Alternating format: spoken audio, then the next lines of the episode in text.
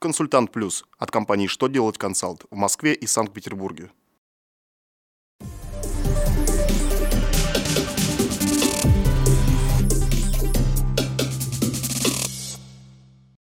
Добрый день! Для вас работает служба информации телеканала «Что делать ТВ» в студии Дмитрий Золотарев.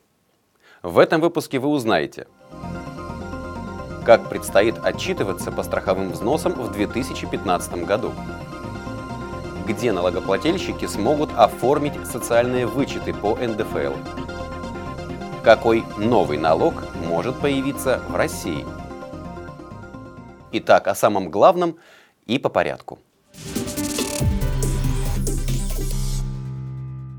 1 января 2015 года взносы в Федеральный фонд медицинского страхования должны начисляться со всех облагаемых выплат без ограничения базы, даже при применении льготных страховых тарифов.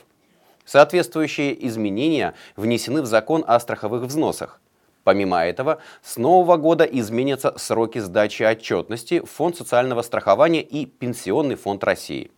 Так, форму 4 ФСС на бумаге необходимо будет представлять не позднее 20 числа, а в электронном виде не позднее 25. Расчеты РСВ-1 в электронном виде должны быть представлены не позднее 20 числа, а срок представления отчетности на бумажном носителе оставлен без изменения. У российских работодателей может появиться возможность оформлять своим сотрудникам социальные вычеты по НДФЛ.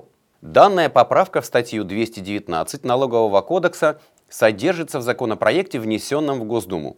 Согласно документу, оформить вычет работодатель сможет на основании письменного заявления от сотрудника. При этом право гражданина на этот вычет должно быть подтверждено налоговой инспекцией. Законопроектом предусмотрено, что по месту работы могут быть оформлены вычеты по взносам в НПФ, дополнительным страховым взносом на накопительную часть трудовой пенсии, а также за оплату образовательных и медицинских услуг. В то же время для получения вычетов за пожертвования религиозным или благотворительным организациям гражданам по-прежнему придется обращаться в налоговые инспекции. В России может появиться налог на интернет. За доступ во всемирную паутину абонентам придется платить 25 рублей в месяц. Уплатив сбор, они получат возможность на абсолютно законных основаниях использовать в личных целях практически любой контент. То есть смогут скачивать, распространять и обмениваться музыкальными файлами, фильмами или электронными версиями книг. Средства, которые будут получены путем введения налога, авторы инициативы предлагают распределять между правообладателями в зависимости от того, насколько популярен принадлежащий им контент среди пользователей. Кроме того, обладатели интеллектуальных прав смогут по своему усмотрению ограничить доступ к информации, а также предоставлять ее за отдельную плату. На этом у меня вся информация. Я благодарю вас за внимание и до новых встреч!